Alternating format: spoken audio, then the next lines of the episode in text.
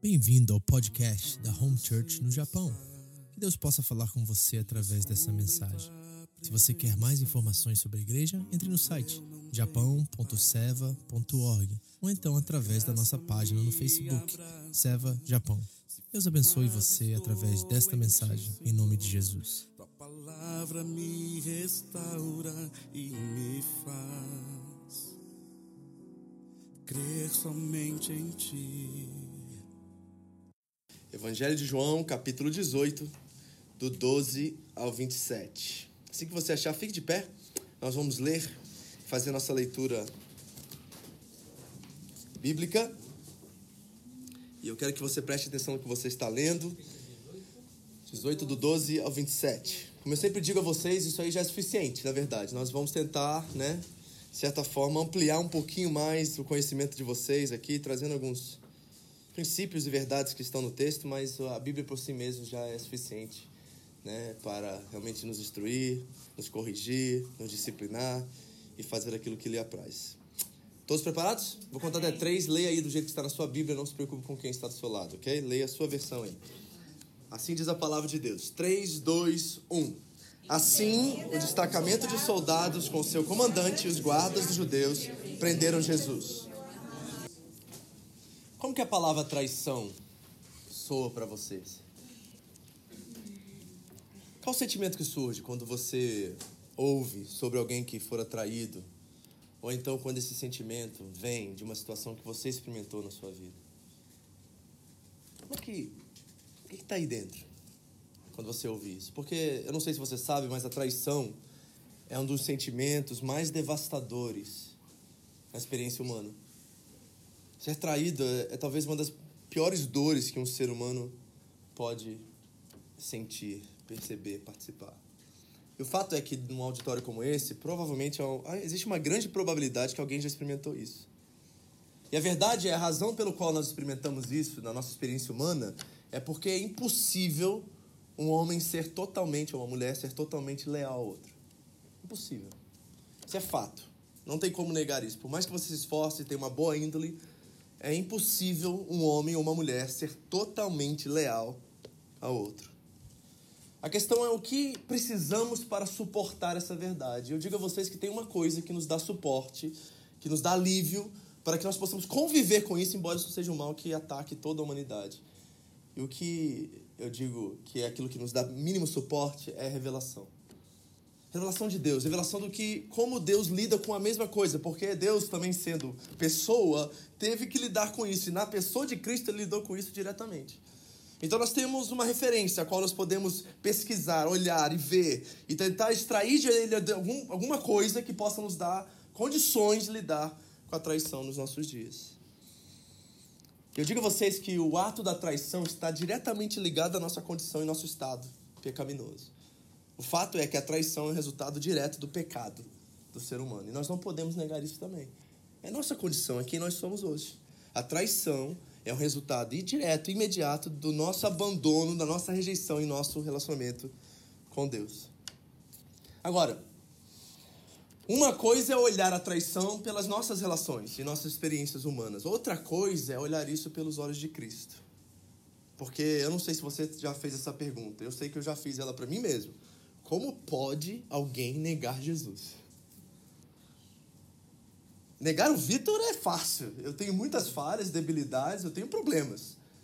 Então, você não gostar de mim, ou você não quiser andar comigo, ou você, sabe, sei lá, isso é, acho que é natural da experiência humana, dos relacionamentos. Agora, e alguém que é perfeito?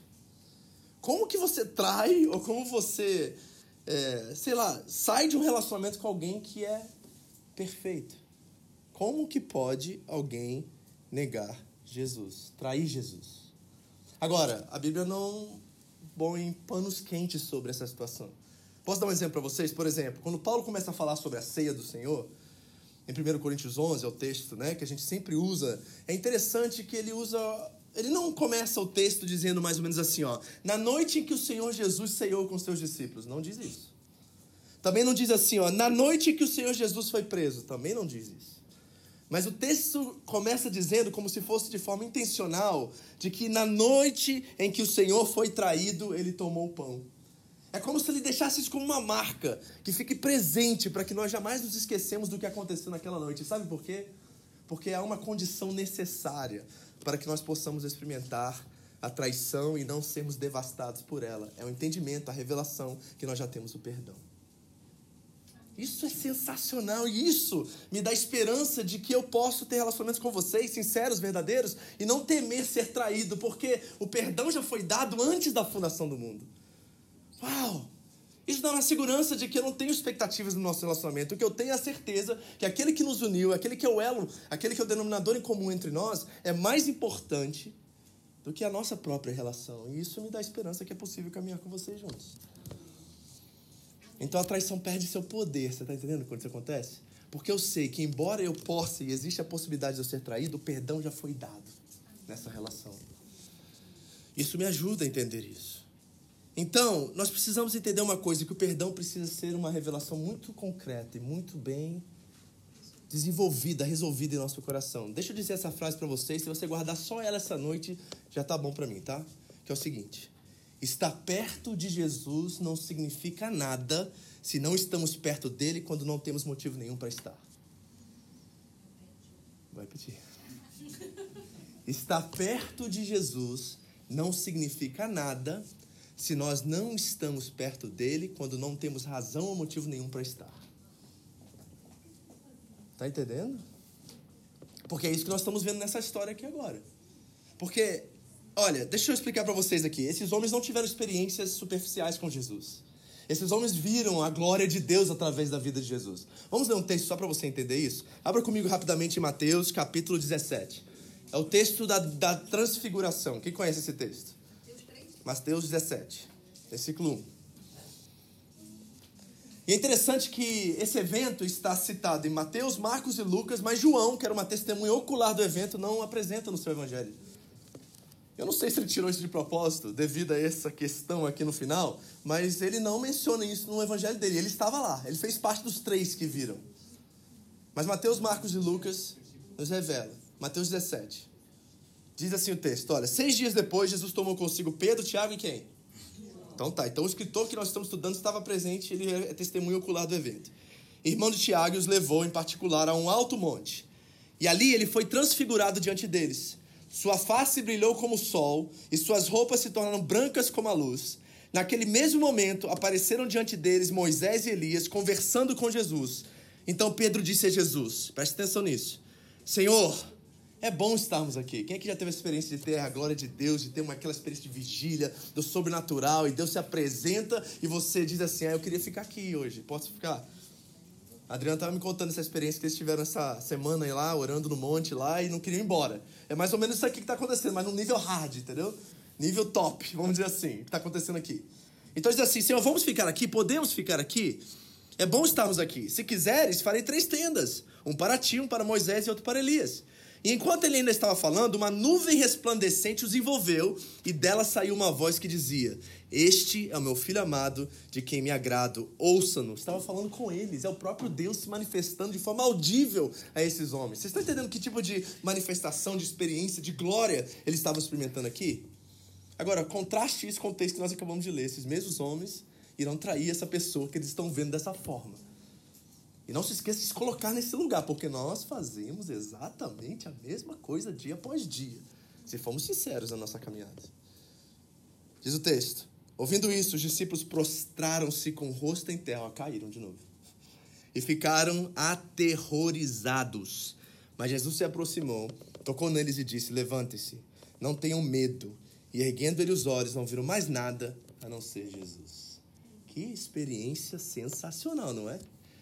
Agora vamos aos detalhes dessa experiência. Tudo o que eles queriam é ficar perto de Jesus. Impedindo de sair dali. Eu quero ficar aqui, eu quero permanecer aqui para sempre. Eu sei que você já disse isso em algum momento na sua caminhada cristã, de um momento especial que você estava tendo com Deus e você não queria que acabasse, você queria que permanecesse daquele jeito. E eles queriam Jesus mais que tudo. Se perguntasse a Pedro, Tiago e João naquele momento, o que, é que vocês querem mais do que a vida de vocês? Nós queremos Jesus, eles diriam e ganharia estrelinha no teste deles, né? Com certeza ia ser sensacional. E a verdade é que muitos de nós experimentamos a mesma coisa, dizemos as mesmas coisas. E sabe, É fácil quando nós estamos diante da glória de Deus, dizemos sim e dizemos que Ele é o tudo e dizemos que Ele é o máximo. Sabe, a gente cria tipo grupo. Eu, eu ia falar assim uma coisa assim meio chula, né? Mas assim, tipo Maria Chuteira. Conhece Maria Chuteira? E quando gosta de um jogador, fica caçando, fica, né? Como é que é? Tô tentando achar até a palavra aqui para descrever isso, mas é, aqueles, nos Estados Unidos a gente chama isso de groupies, sabe? Aqui tem um roqueiro, um cara que é muito famoso, aí junta os fã-clube, né? E todo mundo ama o cara, tem foto, tem tatuagem, bota no quarto os posters. É aquela coisa de fã mesmo, de fã mesmo.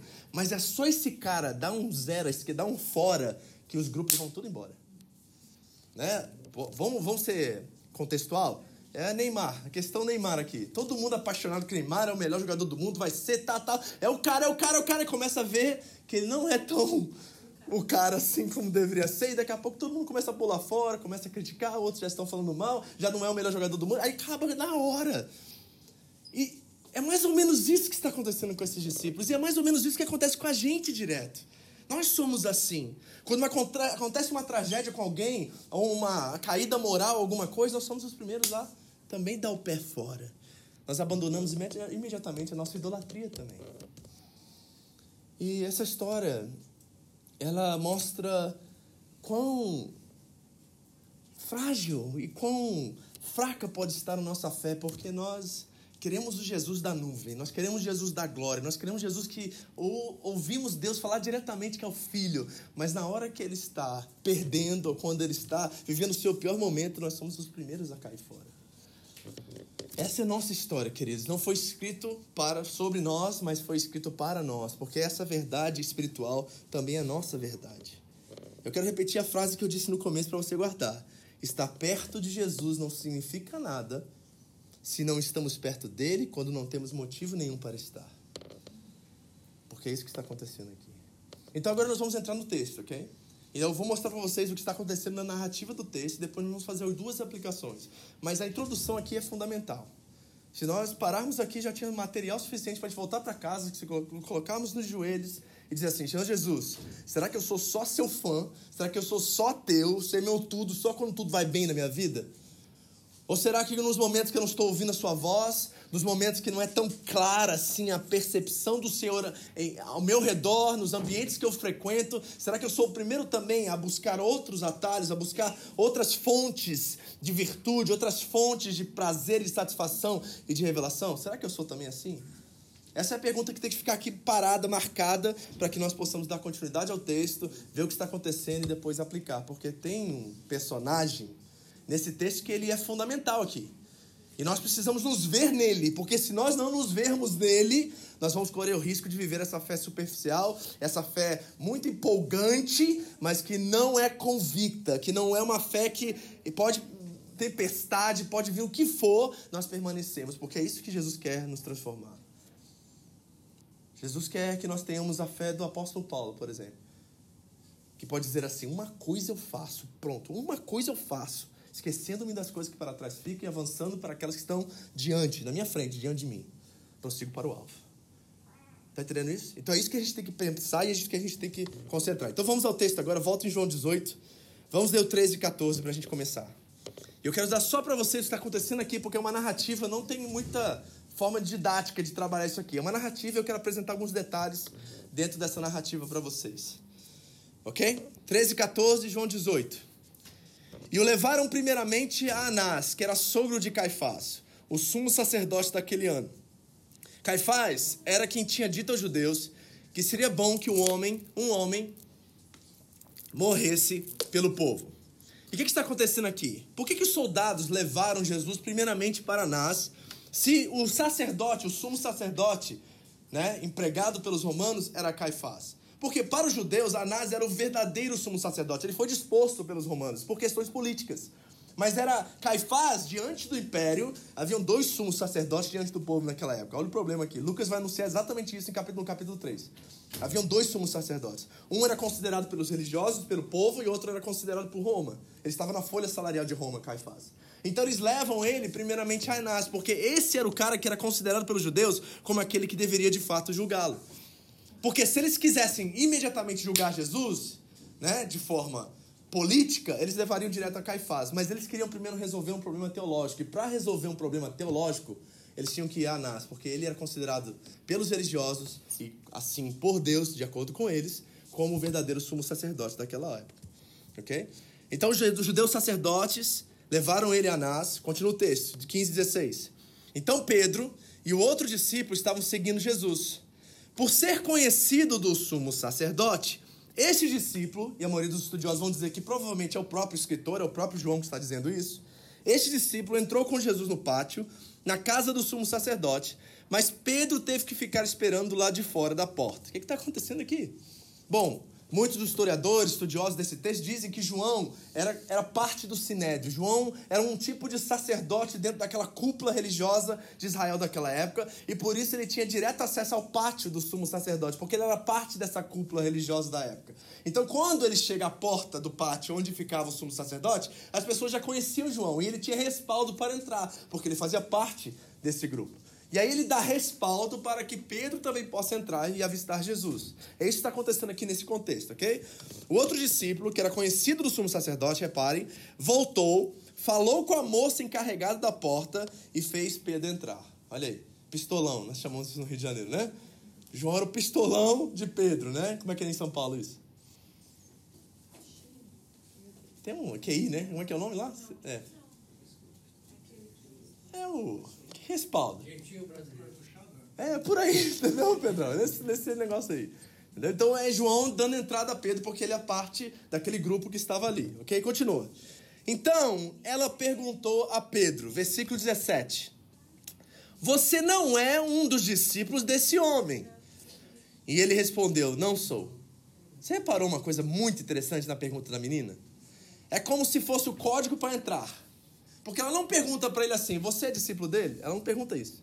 Você andava com ele? Ela não pergunta isso. É como, eu vou botar aqui no jeito brasileiro de falar: Você não é um deles, não, né?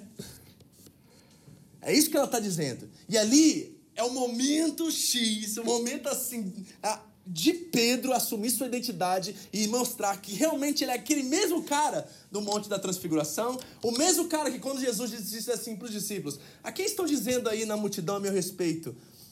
Uns estão dizendo que o Senhor é Jeremias, é Elias, é esse profeta, é esse lá. E vocês, Jesus pergunta aos discípulos, quem vocês estão dizendo que eu sou? Aí lembra da frase de Pedro? Ele se levanta, e eu, eu, eu fico vendo isso de forma hollywoodiana, tá? Ele bate a pé, a poeira sobe, levanta o peito, levanta o queixo e fala assim: Tu és o Cristo, o Filho do Deus vivo. Aí Jesus enche o peito de volta e fala assim: Pedro, não foste carne nem sangue que revelou isso a você, mas foi o próprio Pai, foi o Espírito de Deus que te revelou isso. Aí Pedro enche de novo e Jesus fala assim: agora é necessário que eu vá e morra. Aí ele fala assim: não vai de jeito nenhum. Aí Jesus olha para ele e fala assim: para trás de mim, Satanás. Não deu 10 segundos, gente. O homem já mostrou a carne dele. Você está se vendo? Mas quando a mulher fala isso para ele, uhum. Ele só seria não aceito dentro daquele lugar. E pro, há uma grande probabilidade, se a moça fosse cagueta, de chegar e falar assim: ó, o amiguinho dele tá aqui. entendeu? Pega e prende ele também, ia ser preso e julgado, da mesma forma, entendeu? Então existe a possibilidade, mas na verdade essa moça foi colocada ali para checar a fé de Pedro, checar que tipo de aliança ele tinha de fato com Jesus. Porque ela não perguntou se ele era discípulo, ela falou, ela afirmou que ele não era e ele concordou. Entendeu? Então nós temos um problema aqui de identidade, gente. É por isso que ele não é Pedro ainda. Ele é aquela vara que está mexendo para lá e para cá. Ele ainda é Simão, entendeu? Ele não é Pedro ainda. Pedro vai se levantar numa hora e todos nós sabemos a história. Mas aqui nós estamos vendo Simão. E a verdade é que eu preciso me ver como Simão também, porque eu sou Simão muitas das vezes. Eu não sou Pedro. É muito fácil ser Pedro na glória, não é, gente? É muito bom ser Pedro quando tem dinheiro na conta, quando não tá, tá saudável, quando o casamento tá ok, né? Quando as coisas estão caminhando. É fácil ser Simão. Mas é na hora que nós somos confrontados e colocados no nosso lugar e perguntados: realmente a sua identidade é ser cristão? Isso acontece na fábrica de vocês. Tá um grupinho lá da galera que gosta de caçoar, falar de mulher, falar de prostituição, falar de um monte de coisa. Aí todo mundo zoando e você tá sentado calado. Todo mundo tá reparando que você tá calado. Sabe o que eu tô falando, né? Aí de repente olha para você e fala assim: não vai falar nada não? Aí alguém fala lá: é porque ele é crente. Lascou. É a hora da sua decisão. E eu já vi, gente, tantas vezes pessoas falam assim: é, desculpa, gente, olha, eu sou cristão, eu não concordo com o que vocês estão falando, mas eu estou aqui, respeito vocês, estamos no nosso trabalho, né? Deus abençoe vocês, me desculpa por não participar. Mas já vi muita gente falar assim: que é isso, rapaz? Só porque eu sou crente, pode falar palavrão, não? Aí, pá, pá, pá, né? Aí solta o verbo e fala tudo. Tudo tá engasgado, né? Tudo. Só que eu sei de uma coisa. Quando as pessoas viram as costas e voltam a trabalhar, aquele ali sente a mesma coisa que Pedro sentia. Porque não tem como você ser marcado por Jesus e permanecer o mesmo. E não tem como você ter uma experiência real com Jesus e não ser envergonhado pelo seu pecado. Gente, não adianta. Legalismo não traz ninguém de volta para a igreja, tá? Não, não, regra, imposição, mandando, obrigando, não traz ninguém. As pessoas não vêm. Esse ditado herético que tem na igreja hoje é: se não vier pelo amor, vai vir pela dor. Isso é heresia, não tem isso na Bíblia, não, tá, gente? Deus não trabalha com castigo para trazer as pessoas para Ele. Imagine se eu fosse é, a, meu, como pai da Carol, assim, agora eu vou detonar essa menina porque ela tem que voltar para Jesus. Quem vai voltar para Jesus sendo detonado? Você acha que Deus lá em cima tá falando assim, vou mandar um raizinho lá só para dar um teco nele para ver se ele volta para mim? Quem quer? Qual o amor que funciona baseado no medo? No castigo? Na punição? Não é assim que funciona. Você trata seu cachorro assim. Seu cachorro, você dá um choque nele. Eu tinha uma coleira no meu cachorro de choque. Porque ele não podia passar. Tinha. É porque ele, é, eu tinha um beagle, eu, ele, ele fugia, todo dia ele fugia, eu tinha que ir na rua, a polícia já trouxe ele umas três vezes lá pra casa, né, o Rock. Aí eu falei assim, não, vou comprar coleira e vai ser cara de choque, porque quando eu ver ele perto da cerca, eu zoom nele, lá de casa, zoom. Nunca mais fugiu o cachorrinho, entendeu? Era choque light, choque light, gente, calma, era só pra dar um susto nele e falar assim, aqui não. Entendeu? Não fizeram pra criança isso, tá?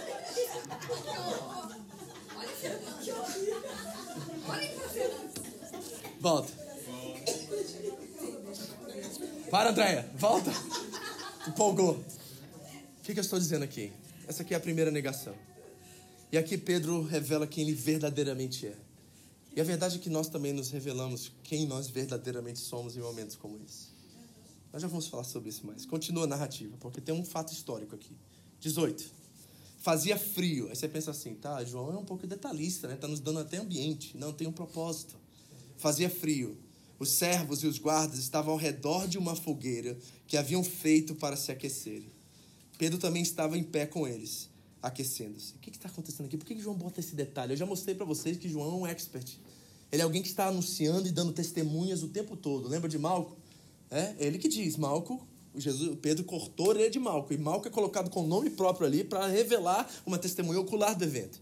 É a mesma coisa que está acontecendo aqui. O que, que ele está nos revelando? Que esse evento aconteceu à noite. Eles estavam se aquecendo numa fogueira, estava frio, era noite. E sabe o que é significante o fato de estar à noite? É porque não poderiam ocorrer é, julgamentos à noite, dentro do trâmite jurídico israelita daquela época.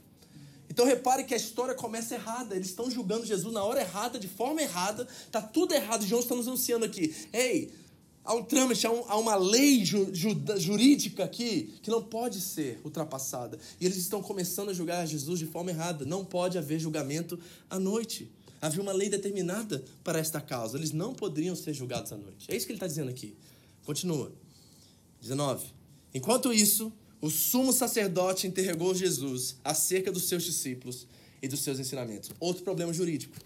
Qual o problema jurídico? Porque havia uma lei jurídica, um trâmite jurídico naquela época, que aquele que era acusado não poderia dar testemunho. Ele tinha que trazer suas testemunhas e a acusação as suas testemunhas. E quem falava diante do tribunal eram as testemunhas do acusador e do acusado, não o que estava sendo julgado. Tem um problema sério nessa história. Há um problema de ética, há um problema jurídico, e João está nos apontando para tudo isso. Ou seja, começou tudo errado esse julgamento. E Jesus é vítima de tudo isso. Não era para ele ser julgado dessa forma. Tudo isso é mostrado naquele momento porque revela a nós que Anás não era realmente um sacerdote de Deus. Ele está anunciando que Anás é um falso sacerdote porque ele não está usando da ética moral, não está usando das leis jurídicas, e esse julgamento aqui era de raiz completamente teológico e não político. E por isso que ele não avança, e eles têm que levar Jesus até Caifás. Começa tudo errado, queridos. Olha a resposta de Jesus a ele. Jesus dá uma resposta jurídica. A gente nunca viu isso no texto, mas repare a resposta de Jesus.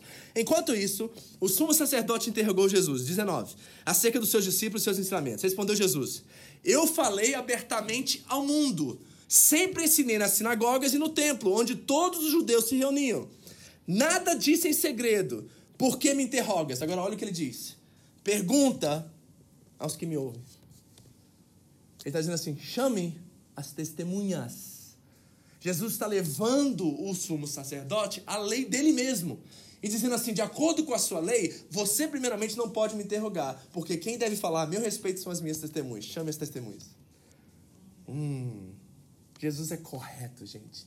Jesus não negocia ética, não negocia moral. Jesus é plenamente perfeito e correto. E ele diz: certamente eles sabem o que eu vou dizer. Ele está dizendo assim: ó, o que eu falo, eu falo em praça pública, eu falo sem segredo, porque eu não sou uma pessoa de dupla face.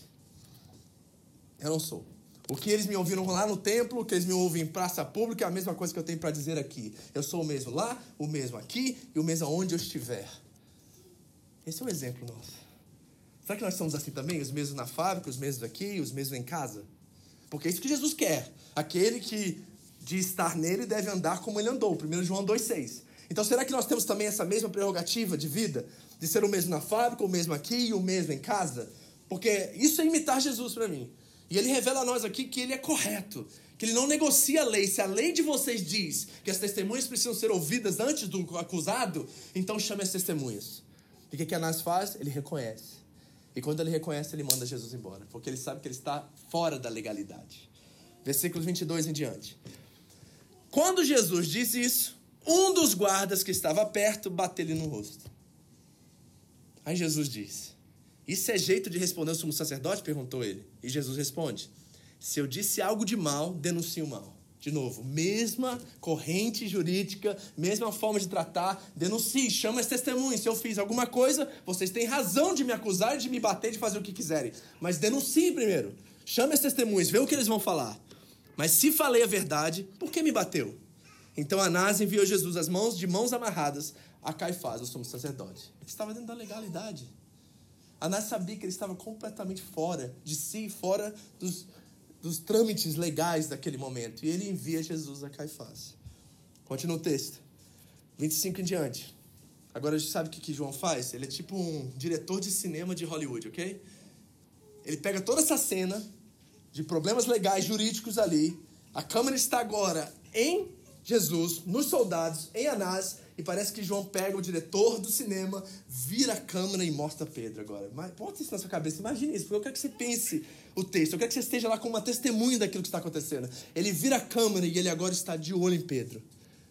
É uma coisa sensacional. E repare o que acontece no texto. 25. Enquanto Simão Pedro estava se aquecendo, ele voltou lá para a cena, né?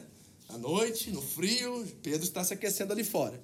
Perguntaram-lhe: Você não é um, discípulo, um dos discípulos dele? E ele negou, dizendo: Não sou. Quantas vezes? Segunda vez. Um dos servos do sumo sacerdote. Olha quem era. Olha mais uma testemunha aqui.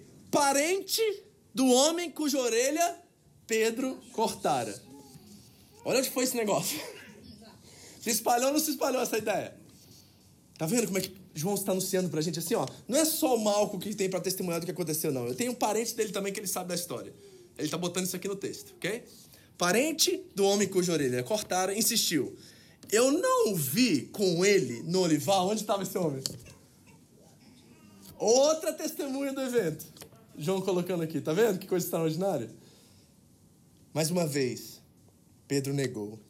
E no mesmo instante, o galo cantou. A gente gosta do galo nessa história, né? Só que ele é uma vítima da história.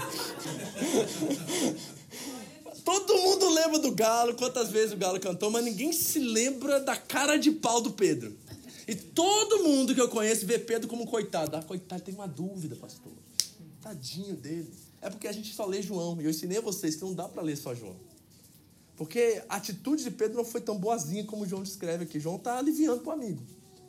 Porque tem outro texto que nos mostra o caráter e o coração desse homem chamado Pedro. E na verdade é o meu caráter e o seu também. E nós precisamos ver isso. Vamos para o texto? Abre Mateus 26, que é a mesma passagem, olhando para outra perspectiva, de alguém que era uma testemunha que estava ali presente, que contou a história para Mateus. Ou Mateus? Mateus 26, 71. Mesma passagem. Mateus 26, 71.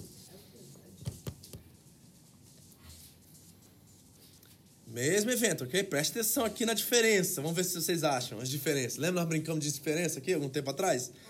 Vamos ver se você repara. Mateus 27, 71. Prontos? Acompanhe aí.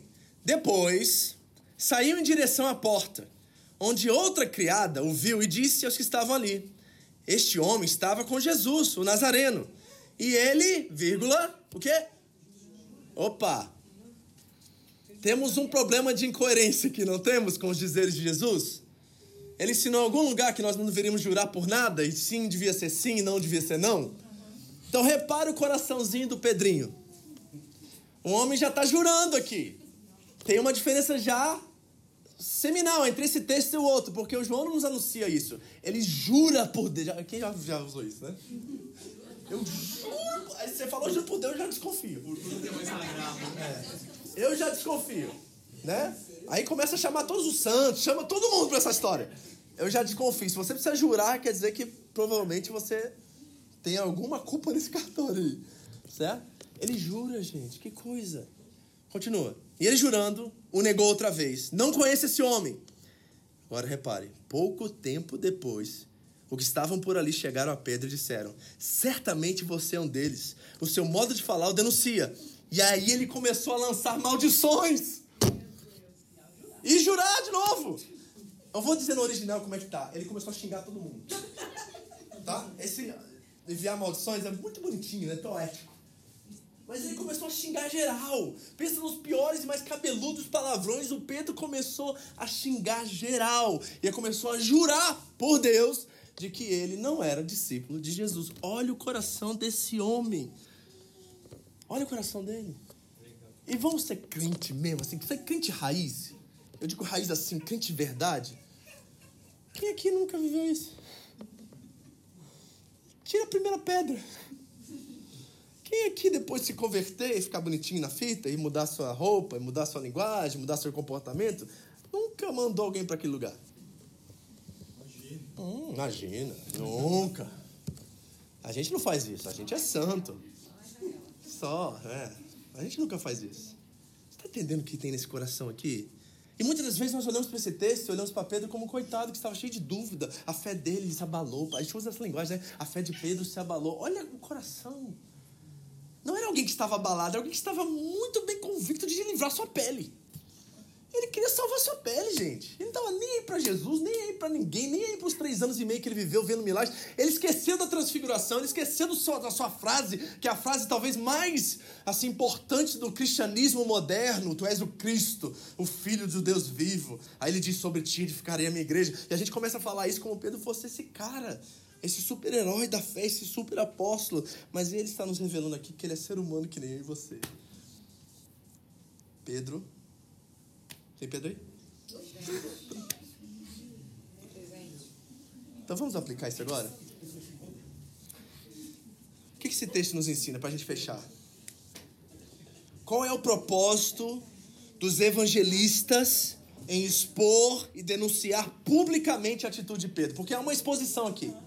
Tá? Vamos ser sinceros, vamos ser corretos. Há uma exposição pública do apóstolo aqui. Nenhum outro livro da história humana, dos grandes heróis gregos, romanos, ninguém colocaria isso nos seus textos. Aqui é um homem falho. Aqui tem alguém que não fez aquilo que deveria fazer. O super-herói tem uma criptonita na história. Aqui é o super-homem com criptonita. A criptonita dele é isso, ele quer salvar sua própria pele. Esse é um problema. Nenhum outro livro de herói tem isso. A Bíblia tem. A Bíblia não esconde as falhas dos seus grandes personagens. O que, esse texto nos mostra? O que isso se aplica a mim? Primeiro, as trevas que existem no coração humano. Ela não é, gente? Tem treva ou não tem? Por mais que a gente busque a Deus, por mais que a gente, sabe, se comprometa a ler, renovar nossa mente dia após dia, nós precisamos reconhecer que existem trevas no nosso coração. Pedro andou do lado de Jesus três anos e meio, igreja. E no momento que ele deveria mostrar a sua lealdade, o seu compromisso, que ele era amigo de Deus, ele revelou o que de fato estava no seu coração. E sabe o que estava no coração de Pedro? Uma coisa chamada ressentimento. Ressentimento. Sabe o que é ressentimento? Ressentimento é uma lembrança magoada de uma ofensa recebida.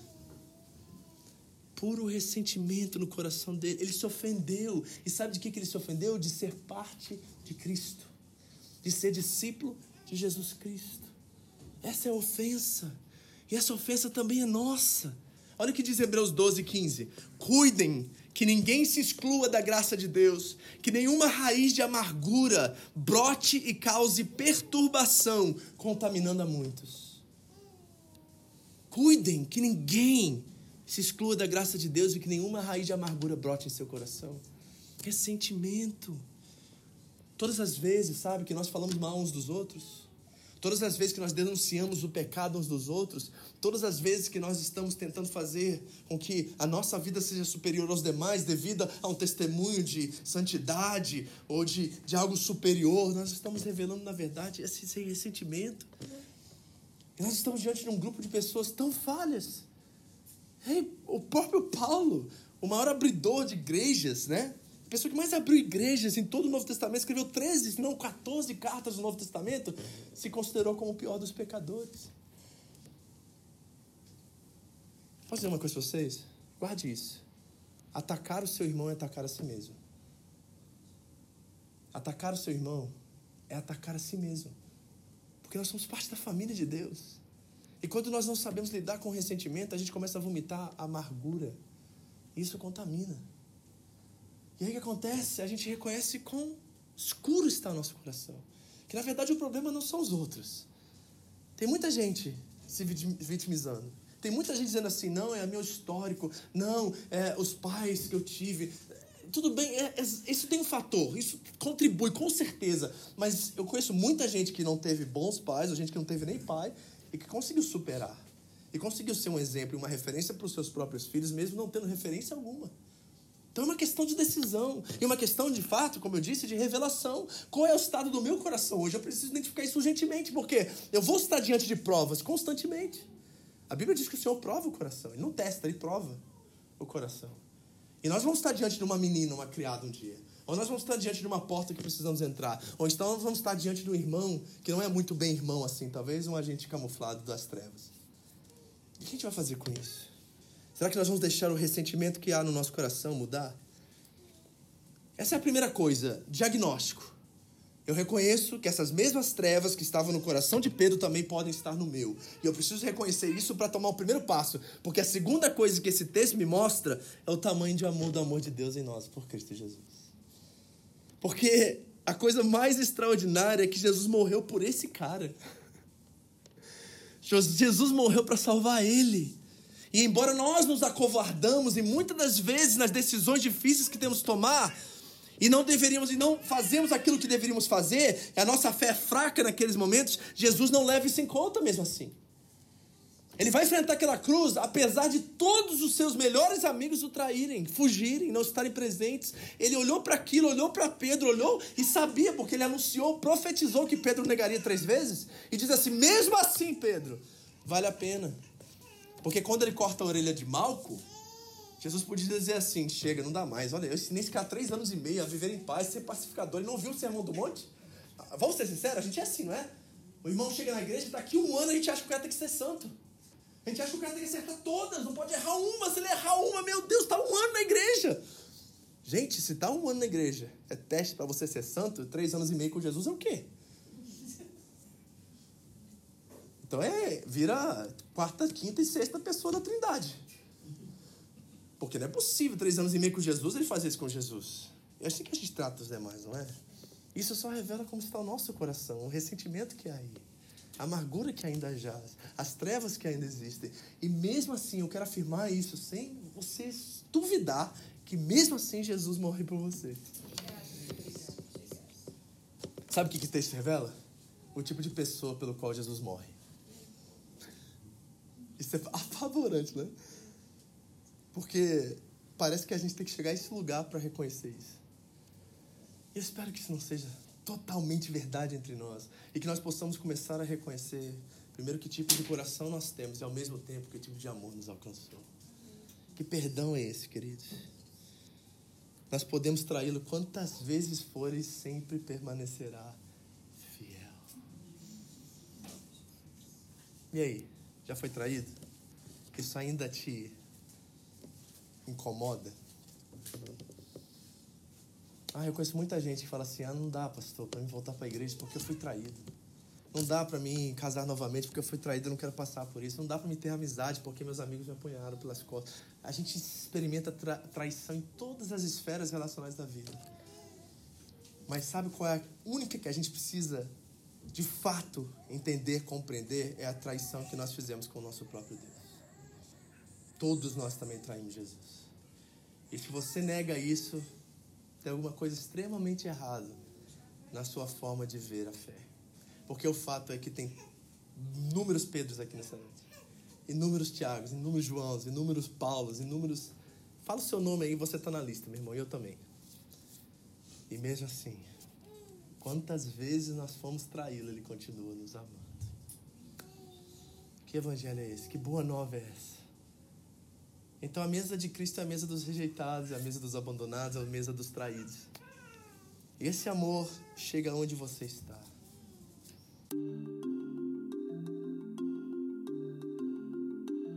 Essa foi mais uma mensagem da Home International Church no Japão.